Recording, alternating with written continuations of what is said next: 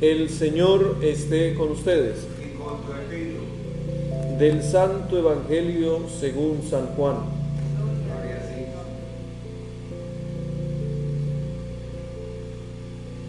En aquel tiempo los discípulos le dijeron a Jesús, ahora sí nos estás hablando claro y no en parábolas.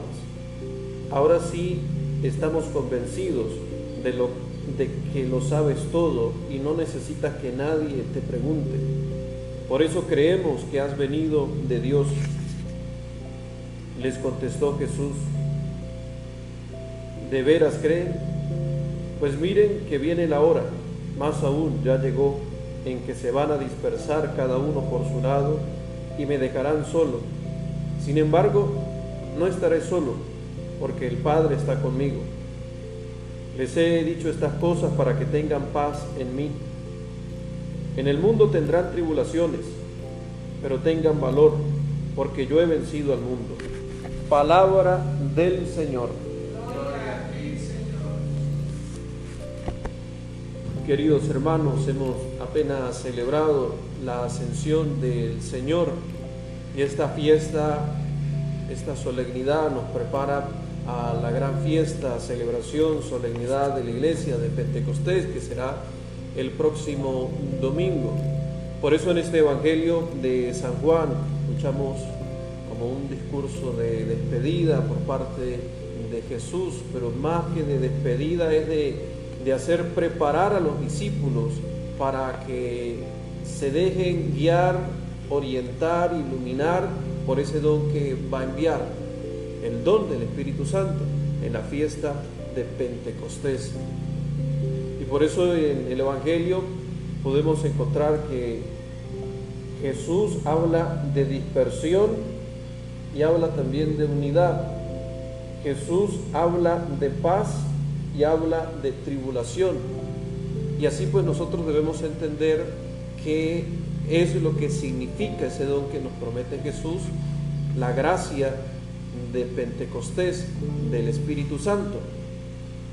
Ante las tentaciones Jesús les advierte a los discípulos que se van a dispersar cada uno por su lado. Y por ello es que la fiesta del Pentecostés, esta fiesta del Espíritu Santo nos va a unir, nos va a unir en una sola iglesia, nos va a unir en un solo evangelio, nos va a unir a todos en el amor del Señor. Esta unidad que solo conseguimos en Jesús, que solo conseguimos en su evangelio, que solo conseguimos en los sacramentos. Y tal vez aquellos discípulos que escuchaban a Jesús aún no comprendían todo en su totalidad, aunque al principio del Evangelio ellos decían, ahora no nos hablas en parábolas, sino más claro. Ellos creían entender, como también nosotros podríamos en algún momento creer que entendemos todo, que lo sabemos todo, pero aún faltan muchas cosas para conocer realmente esa gracia. Y es cuando estemos completamente dispuestos a vivir la paz de Dios, que es eh, de las otras cosas que habla Jesús en el Evangelio. Les he dicho estas cosas para que tengan paz en mí. Encontrar la paz en Jesús es permitir que la gracia de su Santo Espíritu habite en nuestro corazón.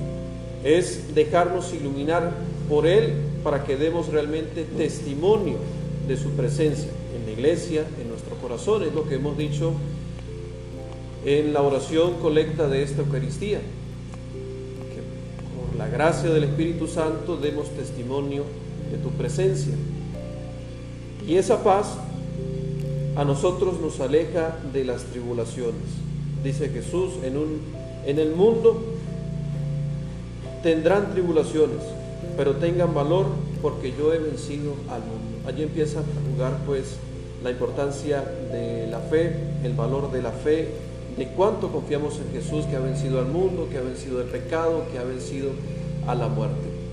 Pues en estos días que quedan para vivir la fiesta de Pentecostés, preguntémonos si acaso aún no hemos conocido, no hemos vivido esa gracia, como hemos escuchado también en la primera lectura del libro de los Hechos de los Apóstoles. Pablo visitó la comunidad de Éfeso y preguntó a un grupo de personas, de hombres que estaban allí, seguramente también algunas mujeres, jóvenes, que si conocían al Espíritu Santo y ellos respondieron, ni siquiera hemos oído decir que existe el Espíritu Santo. Y Pablo les impuso las manos, recibieron la gracia del Espíritu Santo, oró con ellos y empezó a predicarles la gracia del Espíritu Santo que nos había concedido Jesús, por el bautismo de Jesús. Por eso durante estos días busquemos buscar y vivir la unidad, busquemos la unidad antes que la división y busquemos la paz antes que la tribulación. Y eso solo la encontramos en los dones y en la gracia que hemos recibido del Espíritu Santo. Gloria al Padre y al Hijo y al Espíritu Santo, como era en el principio, ahora y siempre, por los siglos de los siglos. Amén.